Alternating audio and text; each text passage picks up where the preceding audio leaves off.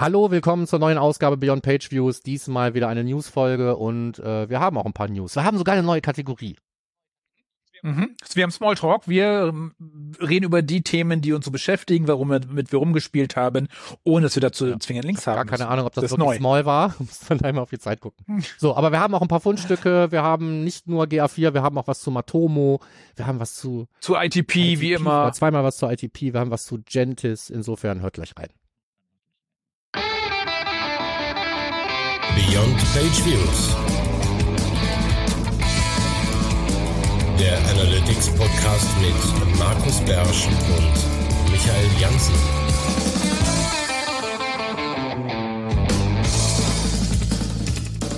Hallo Leute zur Newsfolge für den langsam sich wie Sommer anfühlenden Mai. Hier ist wie immer für euch in jetzt wieder sonnigen Mönchengladbach Markus Beersch und dabei ist auch wie immer Michael Jansen im wunderschönen Köln. Genau. So. Ohne Gast, ohne alles, hands-on, News. Ähm, aber bevor wir in die News springen, eh, haben wir wie immer ein wenig, ach, guck mal, mein Telefon. so, das ist live. So. ähm, haben wir ein wenig Housekeeping zu machen. Housekeeping im Sinne von, wir haben Kommentare gekriegt, diesmal sogar mehr als äh, sonst gewohnt, oder? Mhm. Äh, ich find's gut. Weiter so. Also wir haben erst nochmal von Alex, danke äh, für deinen Kommentar, einen Hinweis bekommen zum Thema, wie das zu diesen leeren Landingpages kommt. Hat nämlich noch einen Link dazu gefunden. Den äh, gibt's in dem Kommentar und auch in den Shownotes dann zu dieser Folge. Äh, die leeren Landingpages. Gut. Dann haben wir ähm, Tom, der gefragt hat, wie man genau denn an diesen Bericht zu Transaktionen kommt, den wir beim letzten Mal erwähnt haben. Ganz Den kurz. du als Standardbericht definiert hattest und er dachte, Genau. der wäre standardmäßig in GA4 drin. Genau, ja, der ist eigentlich ja ein Standardbericht, ne? Nur wo findet man ihn? Ähm, ich habe mir gedacht, das ist ein Thema für ein Video, weil es total blödsinnig ist, das mit so geh hierhin, geh dahin in einem Blogbeitrag zu beschreiben. Also habe ich ein kurzes Video dazu gemacht. Ich glaube, das kürzeste, was ich je gemacht habe, das auf meinem YouTube-Kanal. Da gibt's eine Anleitung, wie man diesen Transaktionsbericht findet und ihn sich in seine Bibliothek übernehmen kann. Ist nicht Bauen? Weil du sagst finden, ist das nicht Bauen des Berichts? Ja, äh, es gibt ihn ja eigentlich, wenn man die primäre Dimension umschaltet. Das heißt, bauen Ja. ist ja nicht wirklich, ne? So Okay. kann, brauchst ihn halt nur anpassen und dann Mhm. kannst du ihn ja auch vernünftig Mhm. speichern. Also als ähm, Report für die Coupons gibt's den ja als Standardbericht. Ne? So, wenn, wenn du damit zufrieden bist und dann immer auf Transaktions-ID umschalten willst, war's das ja eigentlich schon. Ja. Ähm, und, und dann fragt Tom noch was. dann fragt Tom noch was, genau, weil wir hatten euch auch nochmal äh, im, im, im ganzen Zusammenhang mit Server-Side-Gedöns hatten wir auch nochmal Tracking versus Tagging angesprochen. Und ähm, ob es denn da eine Differenzierung gibt. Also Ich frage mich ja, ob nur wir die Differenzierung haben oder ob die offiziell ist. Nee, es gibt keine offizielle Differenzierung, denke ich. Ne? So, und das ist, die, die Grenzen sind sehr verschwimmend. Aber für, für mich in meiner Definition ist Server-Side-Tracking halt alles, was so Server-to-Server ist.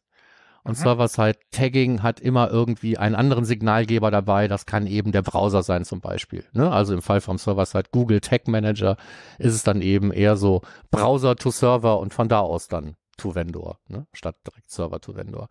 Ich habe das auch mal schon in einem älteren Blogbeitrag angesprochen, dazu einen Link hier als Antwort auf die Frage von Tom. Und äh, auf dem äh, Digital Bash am 1.6., da kommen wir gleich nochmal dazu, werde ich auch dieses Thema kurz zumindest mal in zwei Folien versuchen zu differenzieren oder in drei. Weil wie gesagt, so eine richtige, echte Definition gibt's wahrscheinlich nicht. Oder es gibt so viele Definitionen, dass mir meine am liebsten ist. Genau. Ähm, und wer sich jetzt fragte von den Zuhörerinnen, ähm, wo denn diese Links, die Markus immer sagte, sich befinden auf termfrequenz.de in der Ecke von Beyond Page Views bei den Shownotes der aktuellen Folge. Das kurz als Hinweis. Da gibt's dann die Links zu dem Video und zu dem Markus-Beitrag und zum anderen Beitrag und auch alle weiteren Links natürlich auch. Genau, in unserer lauschigen Ecke bei Termfrequenz. Ja, und dann haben wir eine neue Kategorie. Wir haben sie erstmal Smalltalk genannt. Ich habe sie Smalltalk genannt. Äh, alles, was wir in den letzten Tagen, Wochen äh, erfahren haben oder worüber wir uns austauschen wollen. Äh, und dann fange ich mal gleich an im Smalltalk. Ähm, ich habe Mimo endlich ausprobiert. Ich hatte es schon mal empfohlen. Das war ja dieses kleine ähm, Browser, diese diese, diese App, mit der man programmieren lernen kann. Und die hat nämlich eine neue Funktion reinbekommen. Man kann jetzt JavaScript ganz alleine lernen und gerade JavaScript kann ja relativ wichtig sein beim Tech-Management. Ich glaube ja inzwischen, äh, ohne JavaScript-Kenntnisse kommt man da nicht mehr wirklich weit, wenn man irgendwelche Marketing-Tags einbauen möchte, verstehen möchte und so. Von daher habe ich Mimo ausprobiert. Ich habe natürlich gleich die, den langen Pfad genommen, wie man eine Webseite mit HTML, CSS, JavaScript, React und SQL entwickelt. Ist ein sehr langer Pfad, wo ich schon relativ viel wusste aber auch viele neue Sachen gelernt habe. Zum Beispiel, Markus, ich habe nicht mitbekommen beim CSS, als äh, ähm, äh, Grid und äh, Flexbox oder Flex eingeführt wurde hm. für, für Display. Das äh, war meiner Kenntnisende überhaupt nicht, also das kannte ich noch gar nicht tatsächlich ich bin auch äh, immer noch sehr vorsichtig bei der Nutzung, weil ich halt auch so so oldschool-mäßig dann ja. ich nicht. Ich habe irgendwann gelernt, dass man Tabellen nicht dafür nutzt, ne, so weil Tabellen eigentlich für tabellarische Daten sind. Dann hat man ja angefangen mit diesen hin und her floatenden Containern und auf dem Stand bin ich eigentlich auch immer noch. Ja, nee, aber aber Flex und ähm, ähm, das ist super. Flex und Ja, ich weiß, ja, ja, nun, das muss man halt mal lernen ja auch, und verstehen. Ne? Ja, ja, aber das ist äh, fand ich sehr sehr sehr faszinierend und äh, das ist halt eine komplette Lektion, wo du halt äh, HTML vom Grund auf lernst auf dem Handy die teilweise ein bisschen anstrengend beim Coden, aber zwischendurch sind da viele Frage-Antworten. Ich kann es nur empfehlen. Und ganz wichtig, wer das auch machen möchte, wer sich auch Mimo installiert, bitte nicht gleich abschließen. Kostet wie 50 Euro im Jahr. Ähm, sobald es nämlich ablehnt, kriegt er ein Angebot für die Hälfte. Das finde ich immer blöd, Markus, wenn so diese Apps dann sofort anschließen und sagen, nö, dann für die Hälfte, oder? Also, hm. dann würde ich mich ärgern, wenn ich das wüsste, dass ich es voll bezahlt habe. Es minimiert sowas vom wahrgenommenen Wert und du denkst, denkst dir dann so, wie lange muss ich noch ablehnen, bis es noch weiter runtergeht. Das ja. ist so dieses, ja. ja, immer wieder. Das, äh, von daher Mimo.org, ich mag diese kleine App. Äh, ich hatte geguckt, weil ich dachte, das ist jetzt ein bisschen zu einfach. Hatte noch bei Code Academy geguckt, aber die gehen nur im Browser. Die gehen nicht, die haben keine App. Das ist hm. blöd. Und gerade so zwischendurch mal. Darum, meine Empfehlung. Äh, auch, die haben jetzt auch, äh, Pi kann man da auch lernen jetzt. Das ist neu, glaube ich. Für die äh, Datenspezialisten, Auswertungsspezialisten äh, mal verstehen, was dieser Python-Code eigentlich macht und so. Finde ich sehr spannend. Das kurz zu Mimo. So. Ja, unser Dauerbrenner-Thema, nie aufhören zu lernen. Umami Cloud hast du reingepackt ins Small. Du hast ja erst noch ChatGPT da reingetragen. Ja, das ist ja alles mein. Wir, wir machen mal Umami Cloud bei dir jetzt erstmal rüber. Also, wir machen aber wir machen äh, abwechselnd. Okay, mhm. ja, oh, ich habe einfach nur ähm, äh, kundzutun, dass Umami Cloud jetzt aus der Beta ist. Das heißt, die haben ein echtes Pricing. Ähm, wer es vorher in der Beta genutzt hat, so wie ich, der ist automatisch, wird er auf den Free Plan migriert. Da gibt's glaube ich, 10.000 Events oder sowas. Das ist für meine Tests vollkommen ausreichend. Aber 10.000 Events ist natürlich für schon eine mittlere Website eigentlich zu wenig. Das Pricing ist aber, glaube ich, ganz reasonable und man darf nicht vergessen, Umami kann man sich ja auch einfach bei GitHub runterziehen und selber installieren, selber hosten. Ähm, Was ist denn Umami? Umami ist ähm, auch eins aus dieser ähm, Produkt aus dieser Plausible-Klasse, sage ich okay. mal. Ne? So, also ähm, Webstatistik im Großen okay. und Ganzen. Weil war nicht Umami diese, diese Geschmacksrichtung? Das äh, ist diese weitere Geschmacksrichtung, glaube ich auch, genau. Okay. Ja, die, wo keiner weiß, wonach das Würzig, fleischig, das ja. ist äh, eigentlich Umami, aber okay. Mm, lecker okay, Umami. also, also, ja. ähm, ja. Beim Grillen höre ich es immer wieder. Ja. Ah, das ist aber lecker Umami. okay. okay. Dann ähm, nächstes Thema, ChatGPT. Nutzt du das hm. inzwischen? Wir haben uns ja bisher davor äh, gedrückt, darüber zu reden oder es zu machen. Ich habe ein bisschen damit rumgespielt oder auch, auch schon ein bisschen mehr. Ähm, machst du das auch? Ich habe nicht wirklich Zeit, damit rumzuspielen. Also ich bin so der Typ, der sagt, ich habe keine Zeit, meine Säge zu schärfen. Ich glaube, mhm. es könnte mir hier und da tatsächlich weiterhelfen.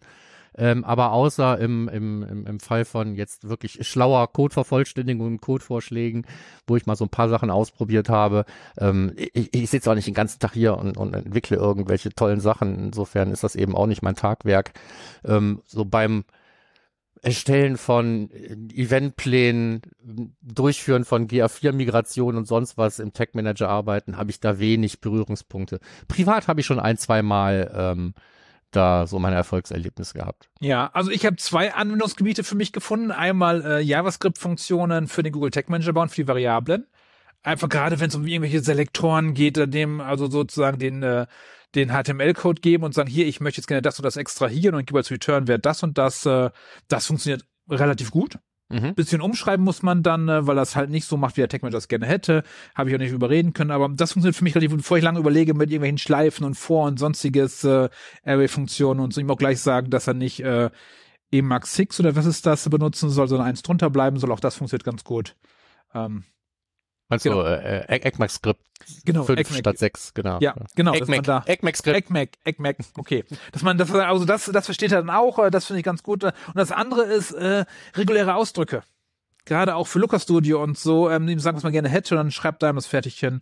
Geht Ja, schneller, als denken, wenn man, ja. wenn man nachdenkt. Das funktioniert recht gut. Da, von Es daher. nimmt einem den Spaß daran rumzukaspern und äh, ich bin ja immer froh, wenn ich mal wieder einen Regex brauche und das mal wieder ausprobieren kann, damit das Wissen Ja. nicht völlig einrostet.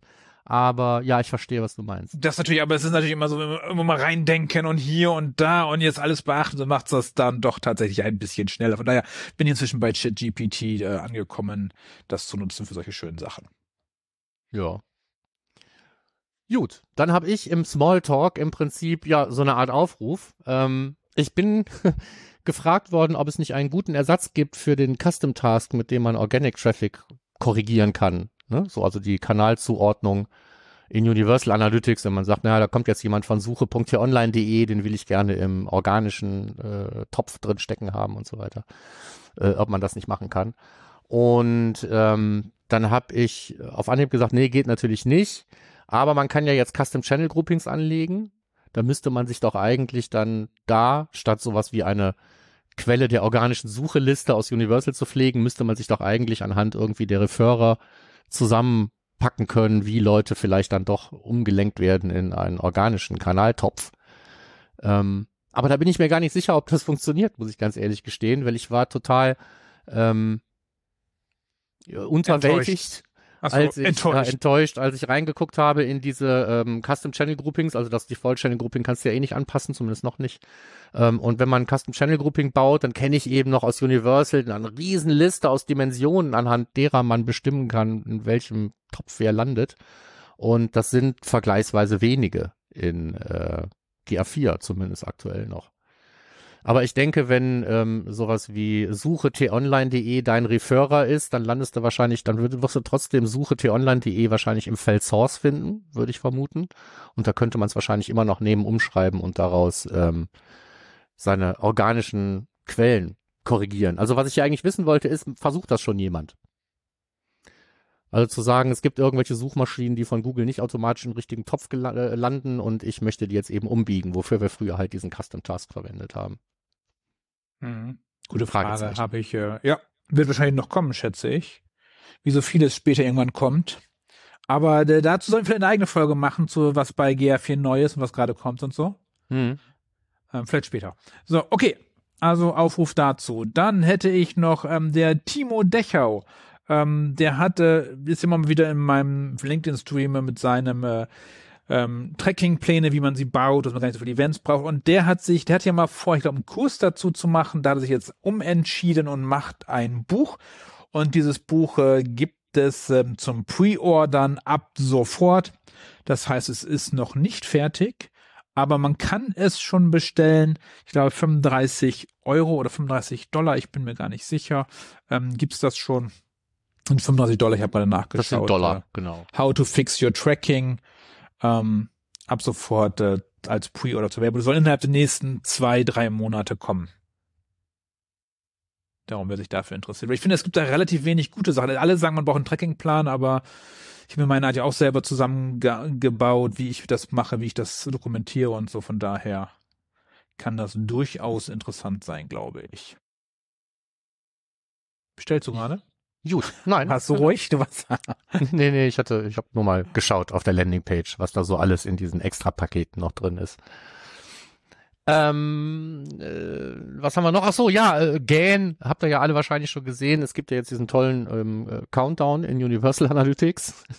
also, ähm, damit jetzt wirklich die Letzten verstehen, dass es ja bald weg ist. Und dann habe ich jetzt gesehen, dass für diejenigen, die nicht reingucken ins Universal Analytics, die kriegen es jetzt auch noch per Mail geschickt. Hast du auch so eine Mail äh, schon gesehen? Mit Nee, Countdown habe ich per Mail? nicht. Nee.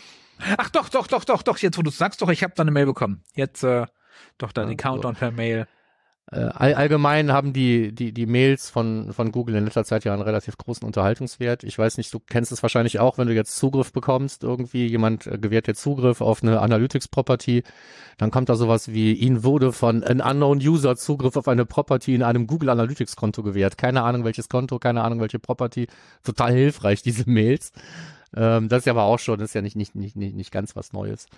Und äh, was ich jetzt äh, gesehen habe, das ist gestern bei mir angekommen, da kam jetzt eine, die kam über das Google Merchant Center äh, Konto oder mehrere.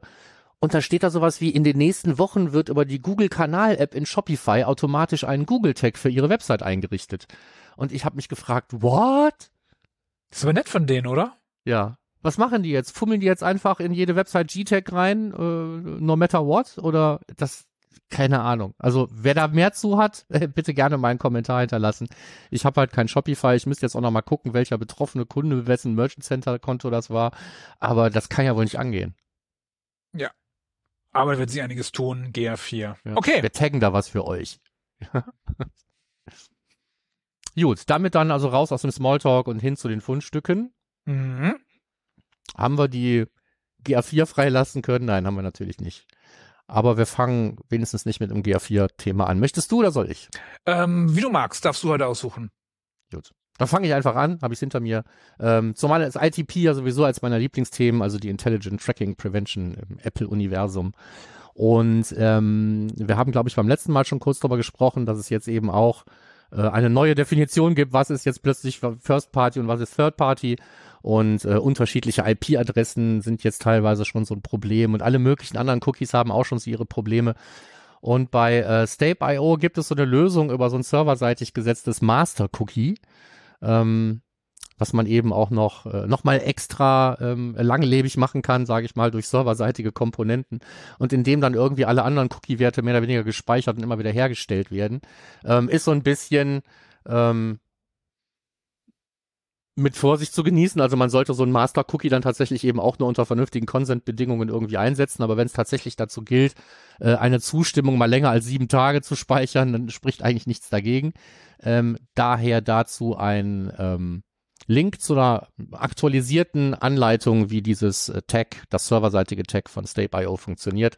Das heißt also, du brauchst einen Server-Side Google Tag Manager, damit du das nutzen kannst. Naja, du brauchst es auch bei Stape.io. Also du brauchst nicht nur einen Google Tag Manager, sondern du brauchst es bei Stape.io, also Technologie von Stape.io. Ja, kann sein, weiß ich nicht. Ich, ich habe nicht versucht, das, also ich könnte mir vorstellen, dass man das auch mit einem selbst gehosteten Google Tag Manager nutzen kann, aber wahrscheinlich musst du dann spätestens irgendwie diese extra Persistenz irgendwie dann anbinden, keine Ahnung. Ich habe mir Ja. jetzt auch im Detail nicht angeschaut. Ja, ich schon, ich schon. Ich bin ja Stape.io-Kunde. Ich habe Mhm. mir angeschaut, du musst es halt als in den Power-Ups aktivieren. Ähm, und dann ist das halt eine Funktion, die bei denen haben und zusätzlich musst du dann in deinem, die bieten das aktuell für WordPress und für Shopify schon fertig mit Plugins an, äh, dass man das dann darüber macht und dann tausend Sachen einstellt und äh, den GTM nochmal ein bisschen ändert, den man inserten muss und so. Also es ist schon relativ aufwendig, finde ich. Hm. Ähm, Da ist es vielleicht doch einfacher, mh, ein Proxy für den Proxy zu nutzen oder sonst was. zum Beispiel, ja. Also ich finde, äh, ja, das ist schon. Äh, Da habe ich übrigens gerüchteweise gehört, dass da durchaus auch noch Bewegung reinkommt in das Thema. Das heißt also, dieses Katz-und-Maus-Spiel ist noch nicht zu Ende. Ne? Also auch beim Server-Side Google Tag Manager überlegt man sich da vielleicht schon Lösungen. Durchaus möglich sinnvoll. Auf jeden Fall. Next one. Okay, dann geht es darum, auch immer wieder die geäußerte Frage, hey, wie kann ich eigentlich meine Universal Analytics Daten sichern? Hatten wir auch schon mal, äh, da hast du ähm, ähm, eine Seite verlinkt äh, von Google selber, Google Analytics selber, mit Ideen, was man da machen kann. Äh, eigentlich nicht viel Spannendes drin. Nee, die ist ziemlich dünn und sagt eigentlich, naja, wenn du kein äh, 360 hast, dann äh, kommst du auch nicht an BigQuery und dann musst du halt dich mit der API oder Looker Studio oder sonst was begnügen. Ähm, ja, Google Sheets Add-on und so, das sind dann so Sachen, die da angesprochen werden. Ähm, ziemlich, äh, ziemlich dünne, finde ich. Wir hatten ja schon mal, ich habe ja auch so eine, so eine Art Anleitung, wie man sich mal Gedanken machen kann, was man überhaupt braucht und wie man das vielleicht irgendwie sichern kann, hatte ich mal verlinkt. Äh, wir hatten selber über Analytics rückwärts Shitilana gesprochen schon mal. Und ich habe jetzt hier einfach noch einen weiteren gefunden, den GA3-Exporter.com, der auch so ein Mhm. entsprechendes Angebot äh, drinne hat. Jetzt kann man wieder sagen, wow, ja, hm, auch bei Shit- Shitilana, oder, boah, ist teuer. Ja, aber wenn du es selber machst, ist es noch teurer. Ne? Also wenn du die Daten wirklich brauchst in BigQuery, finde ich, ist es valide, dass man diese Lösung, die man ja in der Regel auch nicht äh, dauernd braucht, sondern eben nur für diesen einen besonderen Anlass, dass man sich das dann auch ganz ordentlich bezahlen lässt. Mhm. Zu seiner Lösung zum äh, GA3-Exporter, der kann noch nicht so viel. Der kann bisher nur PDF-Exports. Normal. Ja, Alles andere das ist eine coming Frage der soon. Zeit, ne? So, Alles also in andere den ist nächsten coming 42 soon. Tagen oder so wird sich das wahrscheinlich klären. Und wenn nicht, ist ja immer noch ein halbes Jahr Zeit. Ein ne? Jahr. Also, ja, genau. Markus, Sie haben das verlängert. Ein Jahr ist noch Zeit. Ja, ja, hab ist ich, der 1. genau, hab, ich- hab Juli. ich auch äh, mitbekommen, genau. Also ja. jetzt ähm, Zugriff nicht am 31.12. beendet, sondern dann eben am haben die auch nie gesagt. Die Formulierung irgendwo war immer, mal, die Formulierung war immer noch mindestens sechs Monate nach Abschaltung. Ah, na gut. Und da haben dann alle den 31.12. draus gemacht. Okay. ja, Ähm, so passiert's. Dann haben wir bei Optimize Smart, wer sich mit dem Measurement-Protokoll äh, auseinandersetzen möchte, haben wir in unseren Shownotes auf termfrequenz.de in der Beyond Pages Ecke verlinkt ähm, das GR4 Measurement Protokoll Tutorial. Nahezu alles, was man wissen muss, wissen sollte. Ähm, Ja, das ist so ein Handbuchartikel, ne? Da ist im Ja. Prinzip wirklich sind alle Aspekte irgendwie erklärt. Das ist jetzt nicht großartig in den Kontext gebracht. Ich bin auch nicht mit allen Aussagen darin einverstanden, aber im Großen und Ganzen, äh, wer sich damit rumschlagen will und eine Anleitung braucht, die gibt's halt nicht. Da ist auch eine ganz gute, finde ich. ist auf jeden Fall, ich finde, das Measurement-Protokoll ist schwieriger geworden. Ja, ja, ja. Weil es so viele Sonderfälle ne? gibt. So. Äh, ähm, ich habe auch nicht gar nicht alles durchgetestet. Ähm, darum, also Conversions muss man ja kennzeichnen. Im Measurement-Protokoll, damit die auch durchlaufen, damit die als Conversions Nein, nicht ankommen. wirklich. Nein, Sondern? wenn du, also bei Measurement, das ist diese eine Ausnahme, also eine von mehreren Ausnahmen, Mhm. aber das ist die erste Ausnahme, die es damals schon gab. Ähm, wenn du ein Event als Conversion markierst in GA4, dann ist es ja normalerweise Aufgabe von GTEC, das im Browser als markierte Conversion eben auch direkt an GA4 zu senden. Weil du aber ähm, im Measurement-Protokoll zumindest mal ursprünglich überhaupt keine Möglichkeit hattest, einen Conversion-Marker zu setzen, sind die hingegangen und haben gesagt, wenn du das Event sendest, es kommt per Measurement-Protokoll und es ist definiert als Conversion, dann wird es funktionieren. Das ist der einzige Punkt, wo die serverseitiges Processing so als Kompromiss mehr oder weniger auch fürs Measurement-Protokoll schon von Anfang an drin hatten. Das funktioniert nicht. Habe ich, kann Doch, ich, das habe ich, hab ich ich live ausprobiert. Das hat zeigen. wunderbar funktioniert. Kam nicht als Conversions an. Nee, Nee. Kam Dann- Events nicht als Conversion an. Von daher musste ich nicht dann lange genug gewartet oder sonst was, aber drei Monate. nee, gut, dann müsste das eigentlich funktionieren. Genau, und, und erst nach dem Hinzufügen an den Request, äh, dass es eine Conversion ist, diese Special Property oder wie auch immer das Ding da heißt, äh, erst danach wurden ja tatsächlich als, als Conversions erkannt. Ja, vielleicht ist das, als ich es ausprobiert habe, tatsächlich schon länger als drei Monate her und also es gab diesen Marker damals einfach gar nicht und da funktioniert das einwandfrei. Okay, nee, da kam, die kam einfach nicht an. Und seit dem Zeitpunkt, Ja. wo ich das dann eingebaut wissen. habe, äh, kam es dann an. Das ist so eine Einschränkung vom äh, äh, Measurement-Protokoll. Es ist auf jeden Fall voller äh, Stolperfallen und Löcher und es macht immer noch keinen Spaß. Das kann man, so glaube ich, als. Fazit sagen. Nicht so richtig, genau. So, dann was aus der Browser Tracking Protection Ecke, was jetzt ähm, Ah, jetzt ah, ah, ah, Entschuldigung, Ah. Ich, ich weiß jetzt, woran es liegt. Ähm, Measurement-Protokoll an den Server-Side Google Tag Manager und dann ins GA4. nicht, ah gut, das ist natürlich eine Da ganz andere nimmt der, Geschichte. da nimmt der keine, keine Conversion mit. So, da, Da da, kann haben er wir nicht jetzt, wissen, äh, ne? da haben so. wir jetzt, äh, Da kann er es ja nicht wissen. Ja. So, ähm, so äh, äh, nächster Punkt. Äh, Forgetful Browsing, eine neue Funktion in Brave. Brave, der Browser, von dem keiner weiß, wie viele ihn nutzen. ähm, und der, wenn er überhaupt in den, äh, es in die Webanalyse schafft, dann da aussieht wie ein Chrome. Ähm, aber der blockt ja sowieso schon per Standard ziemlich viel. Jetzt gibt's aber eben diesen Forgetful Browsing Modus und den finde ich deswegen erwähnenswert, weil er tatsächlich das macht, was viele Leute vom Inkognito-Modus in anderen Browsern eigentlich erwarten. Nämlich äh, verlasse ich die Seite, werde ich automatisch abgemeldet, dass ich nicht irgendwie bei irgendwelchen Diensten dauernd angemeldet, quer durchs, durch, durchs Webbrowser und so weiter. Ähm, die Art und Weise, wie damit Persistenz und Speicher und Cookies umgegangen wird, ist dann eben wirklich sehr, sehr, sehr getrennt voneinander. Und es ist auch nicht so eine domänenweites Ausschließen, sondern du kannst einfach sagen, wenn ich diese Site besuche, dann ist alles, was da vielleicht irgendwie sonst noch nachgeladen wird, und alle anderen Domains, die im Spiel sind, unterstehen dann halt diesem Regelwerk des Forge- Forgetful Browsings.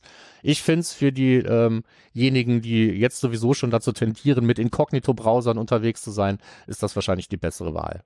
Ja. Aber aus Sicht des Trackings, wie gesagt, eher irrelevant. weil Mhm. es sowieso ein Problem ist. Dann habe ich noch gefunden äh, bei äh, Measure Minds einen Beitrag, in dem man mal sehen kann, das ist jetzt natürlich jetzt, jetzt nicht die belastbarsten Zahlen aller, aller Zeiten, aber hier hat wirklich mal jemand die Ho- Hosen runtergelassen und hat gesagt, was ist denn mit diesen ganzen Maßnahmen, die man so machen kann? Enhanced Conversions, ähm, und äh, Consent Mode natürlich und Server-Side Tagging und all dieser Schnickschnack. Und da sind sie halt auf magische 27 Prozent gekommen. Wobei ähm, ich jetzt sagen muss, dass diese 5% Zugewinn durch Einsatz eines Server-Side Google Tag Managers halte ich für sehr, sehr gering. Ja, das, da war vielleicht das Setup vorher schon super oder so, Mhm. keine Ahnung, oder keiner kommt da mit Tracking Protections daher. Ähm, und der größte Zugewinn war halt mein Lieblingsfeature, äh, äh, der Consent Mode, ne, den ich nach wie vor für unhaltbar halte. Genau, und die Überschrift war halt, wie man 27% mehr Conversions bekommt. Genau. Aber man bekommt, man bekommt viel fürs Berechnen halt, aber nicht, äh, man hat dadurch nicht mehr Umsatz leider. Nee, aber wenn du mehr messen kannst und hast mehr Steuerungsqualität in deinen Ja. Kampagnen, ist das ja relevant. Das müssen, können wir ja, müssen wir ja nicht kleinreden, ne? Ja. Nur ähm, mit welchen Mitteln man dann da hinkommt, wie gesagt, der Consent Mode, den halte ich eigentlich für unhaltbar. Aber ja. Aber Offline-Conversions hatten die gar nicht dabei. Bitte was? Offline-Conversions hatten die gar nicht dabei. Also, Nee. dass du sie nochmal direkt schickst. Also, Ja, könnte man vielleicht zum Versuchen der Lücke auch nochmal machen. Richtig. Äh, nächster Punkt. Okay, dann ähm, Custom Channel Groups, vorhin schon kurz drüber gesprochen. Hm. Jetzt gibt es endlich, dass man die Kanäle anpassen kann ähm, in GA4. Du und ich, wir sind beide nicht so richtig begeistert. Du, glaube ich, wegen der Regel nicht, hast du vorhin schon gesagt. Ähm, und ich finde es halt, man kann halt das Channel Grouping nicht anpassen und wieder, man kann nur neue erfinden. Ja, wobei das ja durchaus ähm, äh, hilfreich ist. Ne? Also ich, ich habe ja Leute, die sehr ausgeklügelte Channel Groupings jetzt noch in Universal haben und ich habe mich noch nicht dran getraut zu versuchen, die jetzt eben nachzubauen, weil ich da reingeguckt habe und war direkt so abgeschreckt, weil ich so wenig Dimensionen da gesehen habe. Aber jetzt aber das zweite Nachdenken müsste man ja über über Quelle und Medium müsste man ja eigentlich auch an sowas wie die, Referrer-Domain und so kommen. Ähm, da kann man vielleicht einiges wirklich machen, aber auch sowas wie äh, eigene URL-Parameter. Ne? Du hast irgendwie einen URL-Parameter, der ist irgendwie mein Affiliate-Programm-ID gleich 37 oder was. Und dann möchtest du gucken, wenn dieser Parameter da drin ist, dann möchtest du jemand in den Affiliate-Topf stecken. Du kannst noch nicht mal auf die Page-Location, URL, Page-Path, Seitentitel oder sonst was zugreifen. Diese ganzen Dimensionen fehlen mir da jetzt im Moment noch sehr. Das heißt, ich glaube, die besseren Channel-Groupings baut man sich im Moment immer noch im Looker Studio. Ja. Für GA4. Ja, ja. Gerade weil du die Custom ja auch nicht rausbekommst. Ja, ne, kannst du Also- sowieso nicht. Und das Default kannst du nicht anpassen, insofern, ne? Mhm, so Grenzen mhm. über Grenzen. Aber es hat, es arbeitet jetzt nicht jeder im Looker Studio. Aber im Moment ist es für mich die, die beste, die beste Lösung, ähm, diese Quellmedium-Informationen nach eigenen Regeln neu zu gruppieren. Im Moment auch noch offensichtlich besser als die Channel Groupings, je nach Anwendungsfall. Wenn ich ein eher einfaches Custom Channel Grouping habe, komme ich vielleicht auch mit dem, was jetzt da drin ist, klar. Ja. Und Quelle Medium, beides hast du übrigens nicht, ne? In den Channel-Einstellungen, weil du sagst Quelle Medium, die hast du nicht. Nee, aber du hast doch irgendwie äh, Source oder Source und Medium oder sonst irgendwas. Also auf Mhm. irgendwas kann man da zugreifen, aber Referrer habe ich da zum Beispiel nicht gefunden und nicht Nee, suchen würde. Du hast äh, Medium, Quelle, Quellplattform, Kampagnen-ID, Kampagnenname und Ch- Standard-Channel-Gruppe.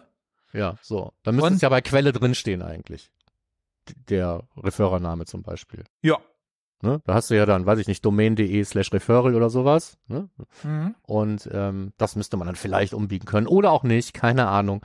Muss ich Weil mal das, ja, ausprobieren. weil das auch alles Oder-Regeln sind äh, und nicht so wie im alten äh, Und-Regeln. Und einige sagen ja, wow, GA4 kann das jetzt hier äh, auch rückwirken, das ist super toll. Äh, das war ja auch in Universal schon genauso, dass man die äh, Custom, die liefen auch alle rückwirkend, von daher. Ja, da stand immer nur, warte mal bis zu 24 Stunden und so, ne, damit du die sehen kannst. Oder irgendwie so eine Meldung, wenn du so am Channel Grouping was gebastelt hast, dann kam irgendwie so eine Meldung. Dauert jetzt ein bisschen, aber. Ja, aber das sind ja auf jeden Fall gegen die Live auf die Daten drauf. Rückwirkend. Okay, Ja. Nächster Ja. Punkt. nächster Punkt. So. Nächster Punkt. Auch ein GA4-Punkt. Gehen wir schnell drüber, weil das machen wir dann vielleicht einfach Mhm. in so einem Ding des Monats nochmal. Äh, hier sei aber erwähnt, dass man bei den Audiences jetzt noch deutlich mehr und hilfreichere Bedingungen äh, benutzen kann, um Audiences zu bilden. Was die Audiences-Funktion auch immer mehr dazu ausbaut, als Ersatz für Segmente zu dienen, selbst wenn man gar keine Audiences braucht. Macht vielleicht. doch total Sinn. Also ja. die, das zusammenzuziehen, weil in, im Universal konnte man halt aus Segmenten Audiences bauen. Jetzt ist eines zusammen. Aber gut, dass du es gerade erwähnt hast. Vielleicht, also unser Ding des Monats ist dann also sozusagen GA4, What's New, das ist der Hinweis. Da dann genau. mehr dazu. Da muss man jetzt mit leben. Wahrscheinlich wird es im nächsten Monat auch ein GA4-Ding des Monats noch geben und danach mhm. überlegen wir uns, ob man wieder was anderes reden wollt. Aber genau, jetzt ist halt gerade Endspurtphase, was soll man ja. machen? Ne? So, okay, Matomo, Markus. Ja, ich habe ich hab noch zu diesen äh, Audiences so. habe ich noch einen Tipp. Ich glaube, den bringen wir hier einfach unter. Ähm, und zwar ist es ja so, dass alles mit was mit Audiences, vor allen Dingen eben mit Predictive Audiences, die ja auf Predictive Metrics basieren, zu, zusammenhängt, äh, muss man sich überlegen, und da habe ich vorher nie drüber nachgedacht, ich, man, man wird ja oft gefragt, ähm, ja, sende ich jetzt alles in eine Property, mache ich einzelne Properties und so weiter. Und was ich dabei nie berücksichtigt habe, ist, ähm, wenn du ich sag mal, property-spezifische, weil du sehr unterschiedliche Zielgruppen hast oder auch regional ganz unterschiedliche Zielgruppen hast, ist es vielleicht gar nicht so schlau, alles in einen Topf zu werfen, weil dann deine Predictive Metrics und deine Predictive Audiences, diese ganze Verwässerung durch die vielen unterschiedlichen Audiences, die du dann auf deiner global agierenden Website vielleicht irgendwie ansprichst, ähm, dass da gar nicht die beste Qualität bei rauskommt und es besser wäre, dann eben auch trendschärfere Properties zu haben, die der trendschärfere Audiences nachher liefern. Mhm. Habe ich vorher nie drüber nachgedacht. Vielleicht ist es für den einen oder anderen auch ein Für- oder Wider-Argument, wenn es darum geht, so eine neue Property-Struktur zu planen. Wenn nicht schon das Kind im Brunnen gefallen ist. Ja. Gerade die fertigen für hier predicted. Ja, unbedingt. Generell äh, Struktur, Property-Struktur für weltweite Firmen immer wieder spaßig, auch in der Konzeption. Ja. It ähm, depends. Genau. Und genau überlegen, welche Stakeholder gibt es eigentlich, wie ist das eigentlich mit der Search-Konsole, wie tanzen die über verschiedene Domains etc. etc. Wenn es komplexer wird, dann auch noch, wer braucht Zugriff auf was und wer darf wo drauf keinen Zugriff haben und so und dann, mhm, mh, naja. Mh. Gut, reden wir über was Interessanteres. Ja, Ma Matomo gibt eine neue Version. Kann die was Neues? Ähm, die, was die können wird, steht da noch gar nicht. Das ist eher eine Ankündigung, dass Matomo wirklich kommt. Matomo 5 in den nächsten, was stand da, zwei, drei Monaten oder so. Ich habe es wieder vergessen, aber auf jeden Fall in absehbarer Zeit. Und dieser Aufruf geht an alle Leute, die Erweiterungen und so weiter für Matomo schreiben, dass sie sich jetzt schon damit auseinandersetzen, dass man äh, auf Matomo 5 fähig, um da sei, äh, für Matomo 5 fähig zu sein, eventuell so ein paar Anpassungen braucht. Das ist also mehr so, ein, so eine Früh, Frühwarnung für Entwickler. Es wird Matomo 5 kommen. Und damit okay. euer Zeug funktioniert, guckt es euch jetzt schon an. Ja, also ich hatte mal, in, die hatten ja dann auf der Seite geschrieben, was so alles Neues ist und dass sie es nicht genau wissen und äh, ähm, dass die Issues, die sie da in Git haben, dass die wohl alle mit da drin sind, wo ich denke, das sind äh, in der Regel Fehler oder kleinere Änderungen, die nicht eine neue Version benötigen. Ja, aber irgendwas muss sich ja ändern, wenn die jetzt schon den, den, den, den, den, den Erweiterungsentwicklern sagen, na ja, hier tut sich was, dann wird sich wahrscheinlich an irgendwie Schnittstellen, an Core, ansonsten irgendwas schon was ändern. Ja, oder einfach nur die PHP-Version. Das wäre tatsächlich, ja, wenn man mindestens PHP-Version ja, ja. hat, Kein das wäre ja tatsächlich ein, ein, ein Breaking-Punkt äh, dafür tatsächlich. Sondern könnte, wir haben eine neue Version. Das könnte tatsächlich sein, ein Grund dafür. Okay.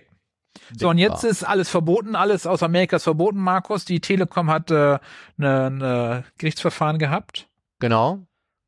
Und ähm, das erste, was man dann liest, ist irgendwie äh, Einbindung von Google Analytics auf Websites ist rechtswidrig. Und dann habe ich da reingeguckt und habe ich die, diesen Hit, um den es da ging, gesehen und das ist ja gar kein Google Analytics Hit. Also im besten Fall, wenn du Signals angemacht hast.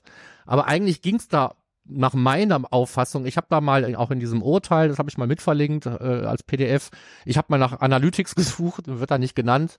Ähm, Ads wird da schon mal genannt, irgendwie in einem Kontext, aber es geht gar nicht um, ist es jetzt Analytics oder Ads, sondern es geht da im Prinzip tatsächlich darum, darf ich jetzt IP-Adressen an Google-Server, darf ich irgendwas an Google-Server senden, ja oder nein? Und da steht im Prinzip nö. Was ja nach aktuellem Stand der Dinge vermutlich sogar stimmt. Ähm, hier ging es auch gar nicht um Consent missachtet oder sonst was, sondern ging tatsächlich nur darum, dass wir äh, im Moment in dieser Phase sind, wo Schrems 2 gilt und nicht Privacy Shield 2.0 oder wie immer es heißen wird. Und äh, da müssen wir so ein bisschen ausharren. Der Punkt ist aber, auch das ist natürlich jetzt nicht wirklich, wenn ich es richtig verstanden habe, rechtskräftig im Sinne von alle Rechtsmittel ausgeschöpft, bis in die letzte Instanz geprügelt und jetzt müssen wir uns alle dran halten. Ähm, Aber ich will jetzt hier natürlich, ich darf ja auch nicht sagen, ignoriert das mal, ne? Aber man sollte es zumindest mal differenziert betrachten. Viele sagen, machen da jetzt natürlich wieder Google Analytics illegal draus, ne? So diese ganze alternativen Bande, die macht jetzt wieder neue Blogposts. Mhm. Spätestens jetzt aber wirklich Google Analytics illegal. Ähm, das steht da eigentlich nicht. Nee. Und wenn ich einen Proxy dazwischen setze, dann bin ich auch wieder sauber. Ja, also wenn es jetzt wirklich nur um die IP-Adresse geht, und hier scheint es mir nur um die IP-Adresse zu gehen, dann nehme ich einen Proxy, nehme die IP-Adresse des Proxys, verzichte darauf, hänge vielleicht irgendwelche ähm, Regionsdaten in irgendwelche Dimensionen rein und dann ist die Welt schon wieder okay.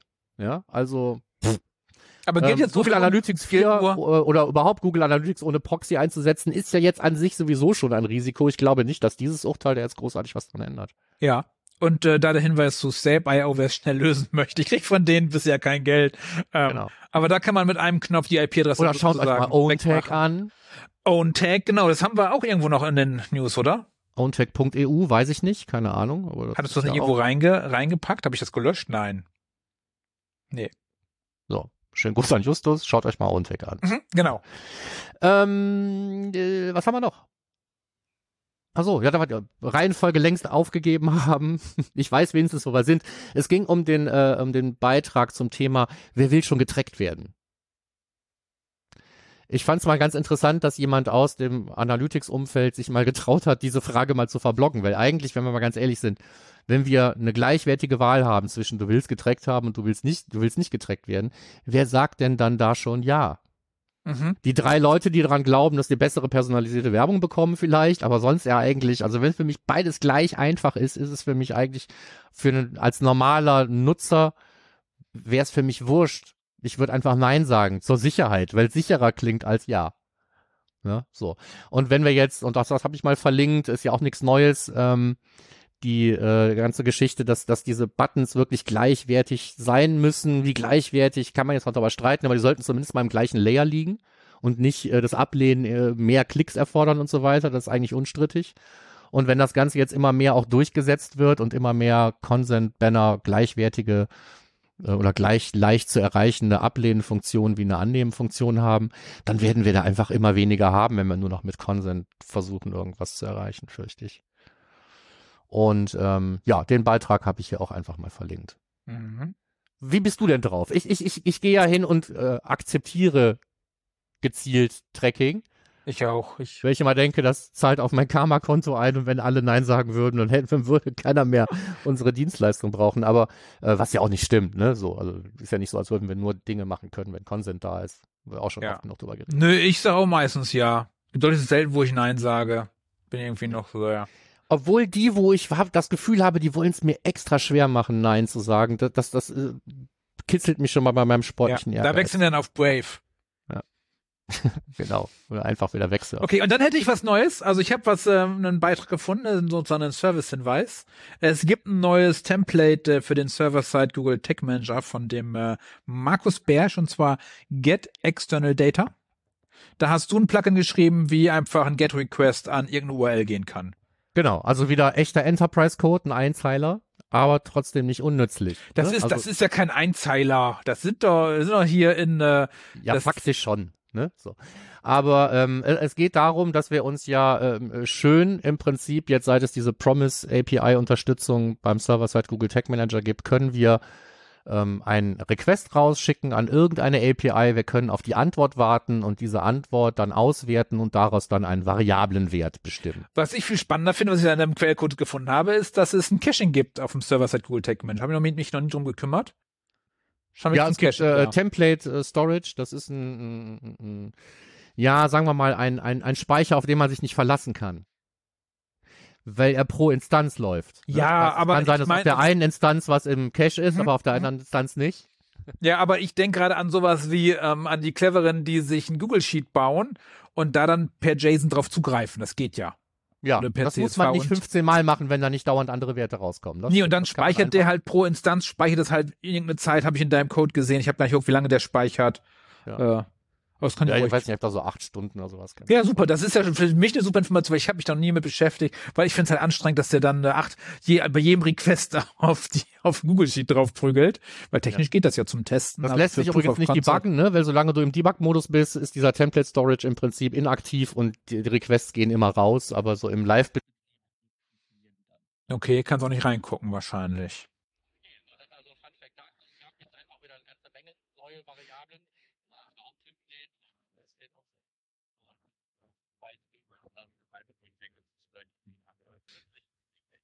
Mhm. Ich wüsste nicht für wen. Ich wüsste nicht, also ich wüsste nicht, wofür ich das, Entschuldigung, ich wüsste nicht, wofür ich das benutzen sollte. Wenn du irgendeine API fragen willst, du hast irgendeine Referenz und du willst jetzt sagen, hey, äh, CRM-System, gib mir mal den Customer Lifetime Value oder die äh, Lead Stage oder sonst was von dieser ID, und dann kannst du die abrufen und kannst du dann zum Beispiel verwenden. Das wäre so okay. ein Ding. Ne? Ähm, Gut, und dann habe ich noch äh, auch so, so eine Geschichte, wo ich noch gar nicht weiß, was ich davon halten soll. Ähm, nämlich das Thema synthetische User oder synthetische Daten im Allgemeinen. Äh, und im Speziellen hier im Zusammenhang mit Gentis. Bei Gentis gibt es äh, demnächst, und zwar, naja, zu dem Zeitpunkt, wo ihr es hört, wahrscheinlich dann morgen oder übermorgen oder sowas, ähm, gibt es eine Ankündigung auf einer Konferenz, die da heißt Heroes of Data Privacy.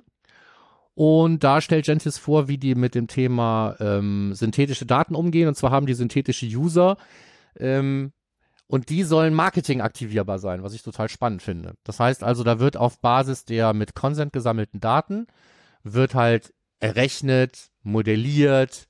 Ähm, Im, im GA4-Umfeld heißt das immer alles predictive, ne? aber es ist im Prinzip die gleiche Geschichte nach irgendwelchen Verfahren, meistens irgendwie mit KI-Unterstützung, wird aus dieser Datenmenge, die man hat, die beobachteten Daten, werden die restlichen Daten modelliert oder eben synthetisch hergestellt. Und das Interessante hier scheint zu sein, dass diese synthetischen User trotzdem dazu in der Lage sein sollen, ähm, deren Aktionen für Marketing zu nutzen, in Form von Conversions, Remarketing, whatsoever, keine Ahnung. Es ist ja eine Geschichte, die da erstmals erzählt wird. Und wer genauso äh, interessiert ist und vielleicht auch skeptisch wie ich, äh, der kann sich das reinziehen. Ähm, es gibt ein Ticket extra für diesen einen Slot oder man kann sich auch, habe ich jetzt schon gesehen, auf der Website überhaupt für die ganze Konferenz ein, äh, ein kostenloses Livestreaming-Tagesticket schießen, wenn man daran teilnehmen möchte. Da sind noch ein paar andere interessante Vorträge. Das habe ich hier jetzt noch nicht in die Shownotes gepackt, werde ich aber machen, bevor wir die veröffentlichen. Und dann könnt ihr als Kurzentschlossene vielleicht auch noch auf den Link klicken. Es ist der 25.05., insofern ist es nicht mehr lange hin. Mhm. Ja. So, dann würde ich sagen, jetzt ab in die Simo-Ecke. Ab in die Simo-Ecke, genau. Ähm, als erstes eine kurze Anleitung, nämlich wie kann ich dieses FPID-Cookie unter bestimmten Umständen unterbinden, was der Server-Side Google Tag Manager dann setzt, wenn ich sage Server-Managed Identität nutzen. Das heißt also, das alte, gute alte GA-Cookie ähm, wird dann in Rente geschickt und es gibt dann ein serverseitiges, vermeintlich langlebigeres Cookie, in dem die äh, Client-ID gespeichert ist. Und das will man nicht unter allen Umständen haben und hier gibt es eine einfache Anleitung, wie man das unterbinden kann. Im Prinzip lässt man den Cookie-Namen weg und dann wird es nicht geschrieben. Das ist die Quintessenz aus dem Beitrag. Mhm. Äh, nächster Punkt. ähm, Lustig fand ich's. Ähm, also äh, unter ähm, teamsimmer.com gibt's ja jetzt immer mehr so kleine Anleitungen. Das sind Sachen, die hat Simo früher in seinem eigenen Blog veröffentlicht und die landen jetzt im Prinzip in seinem äh, auf einer anderen Property, aber sind genauso hilfreich. Die haben immer so einen Anleitungscharakter. Und hier gab's es nochmal einen Beitrag, der dann auch meistens mit einem Video äh, begleitet wird ähm, zum Thema, wie kann ich Post-Message-Methode verwenden, um äh, Cross-Site-Iframes zu tracken. Und ich fand es äh, deswegen halt ein bisschen ulkig, weil das ja genau das Thema ist, was ich mehr oder weniger vor kurzem mal auch nochmal aufgerollt hatte und auch ein Video dazu gemacht. Und gedacht, jetzt klaut er schon bei mir irgendwie Ideen, statt umgekehrt. Soweit ist es gekommen. So ist es natürlich nicht, aber so erwähnenswert auch nochmal in Englisch das ganze Thema. Postmessage und Iframes. Ist ja auch nicht tot zu kriegen. Ne. Und den letzten magst du den noch nehmen? Den letzten, den soll ich dann nehmen? Okidoki, ähm, hab, den habe ich tatsächlich nicht durchgelesen, weil ich nicht so spannend fand, weil ich kein Cloudflare-Fan bin oder Cloudflare nirgendwo nutze. Aber es gibt eine Möglichkeit, scheinbar hast du herausgefunden, äh, Cloudflare und also den Server-Side Google Tech Manager und die Website mit Cloudflare von der gleichen IP-Adresse auszu auszuliefern. Genau, also wenn man eine Cloud Edge nutzt, an diesem Beispiel halt Cloudflare, ist es natürlich ähm, relativ simpel zu sagen, ich äh, habe aus Sicht des Browsers sowohl bei dem Endpunkt als auch bei der Domain die gleiche IP-Adresse und das einfach nur eine Anleitung, wie man es macht. Ja. deswegen ITP Fighter 2. Dann habe ich gedacht, dann schließen wir mit ITP, äh, weil wir ja auch mit ITP angefangen haben. Mhm. Für die, denen es nicht aufgefallen ist. So, das ist das Skript gewesen. Wir sind durch. Das war's eigentlich mit äh, Fundstücken. Okay, okay. Ja. Dann hast du einen Goodie-Tipp. Ich habe noch ein Goodie mitgebracht, genau. Es gibt ein ähm, Produktanalyse-Tool namens pendo.io. Ich kannte es vorher nicht. Ähm, wahrscheinlich sind die auch noch relativ neu. Äh, ist jetzt aber nur so eine Behauptung von mir, habe ich nicht recherchiert. Und ähm, wenn ich ja gerne mal so Tools ausprobiere, habe ich das auch mal jetzt testweise installiert. Es ist natürlich Produktanalyse, nicht Marketinganalyse. Trotzdem kann man es auf einer Website installieren. Ähm, wird bei mir nur ausgespielt, wenn man an Experimenten teilnimmt. Da habe ich eine eigene URL für. Die packe ich vielleicht auch mal hier rein. Dann könnt ihr auf meine Website gehen, an Experimenten teilnehmen und dann sehe ich auch eure Daten in Pendo. Ähm, und was ich eigentlich hier als Tipp geben wollte, ist nicht Pendo selber, sondern zwei kostenlose Kurse, die es da gibt. Also die haben auch so einen Akademie-E-Learning-Bereich. Und da gibt's zwei Kurse, die kosten, ich weiß nicht, 150 Dollar. Ich weiß nicht, ob die jemals so viel kosten werden, aber im Moment kann man die noch kostenlos machen. Und da geht es darum, sich mit dem Thema ähm, ähm, ja, Produktanalytics im Allgemeinen und ganz, ganz wenig mit diesem Produkt an sich im Speziellen auseinanderzusetzen. Ich fand die sehr unproduktspezifisch, die Kurse, und deswegen vielleicht für alle, die das Thema Produktanalytics mal reinschnuppern wollen, ganz hilfreich. Einen davon habe ich gemacht, den anderen kann ich nicht bewerten, aber ähm, ich fand es eigentlich ganz nett. Besteht natürlich im Großen und Ganzen aus Videocontent, aber trotzdem kann man was lernen. Okay. Das ist das Goodie des Monats. Haben wir schon Mhm. zwei Monate hintereinander ein Goodie geschafft. Mal gucken. Wird wahrscheinlich nächsten Monat spätestens versterben, die Kategorie, aber Ach, wer weiß, wer weiß, wer weiß. Dafür hast du eine Podcast-Empfehlung. Genau, ich habe auch noch eine Podcast-Empfehlung mitgebracht, nämlich die Analytics Power Hour Ausgabe 219, ähm, wo die schöne Frage gestellt wird, sollte ich mich jetzt irgendwie generalisieren oder sollte ich mich spezialisieren? Und ist es Seltene überhaupt eine Frage. Und ähm, da geht es eben auch so ein bisschen darum, um auch um Lernen und kontinuierliches Lernen und dass nicht jeder gleich lernt und so. Und ich fand die, ähm, fand die Folge ganz interessant und lehrreich, vielleicht ihr ja auch. Okay. Dann jetzt Endspurt, bevor wir unsere Zeitgrenze erreichen. Mhm. Ganz schnell die Termine. Ich hatte ja schon gesagt, am 1.6. gibt's den Digital Bash zum Thema Marketing-Tools. Ähm, da erzähle ich was zum Server-Side-Tagging und was man damit machen kann und was nicht. Äh, hat man in dem einen oder anderen Kontext vielleicht schon gehört. Wenn nicht, dann meldet euch einfach an oder meldet euch trotzdem an. Da sind ja noch ein paar andere Vorträge. Ansonsten Major Camps, wie immer. München, 24.06. Gibt's da noch Tickets? Da gibt es keine Tickets mehr, aber da gibt es mit Sicherheit eine Warteliste. Ich musste selber abspringen, das heißt, irgendjemand kriegt jetzt mein Ticket. Vielleicht habt ihr auch Glück und kriegt von irgendwem anders das Ticket.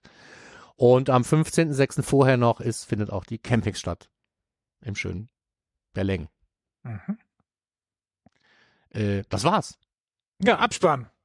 Genau, abspannen, ganz schnell. Bitte, bitte bewertet uns. ähm, und bitte, bitte gut.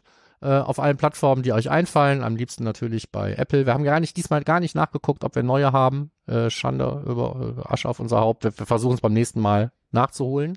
Wir haben eine Facebook-Seite, da passiert nicht viel. Wir sind jetzt auch bei LinkedIn irgendwie mit einer Seite zu finden. Michael, wie war der Plan? Damit wir uns erwähnen können.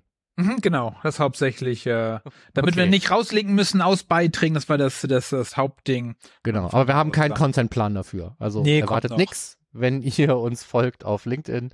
Ähm, Kommentare und so weiter sowieso am allerliebsten auf termfrequenz.de in, also zu den jeweiligen Shows, zu den Shownotes, da könnt ihr Kommentare hinterlassen. So wie der Tom und einige andere das äh, ab und zu oder auch regelmäßig tun. Vielen Dank dafür. Und fürs Zuhören auch. Und dann hören wir uns wieder mit dem Ding des Monats und ansonsten wieder mit News im nächsten Monat. Bis dann dann. Ciao. Ich habe nicht ausgemacht. Gut.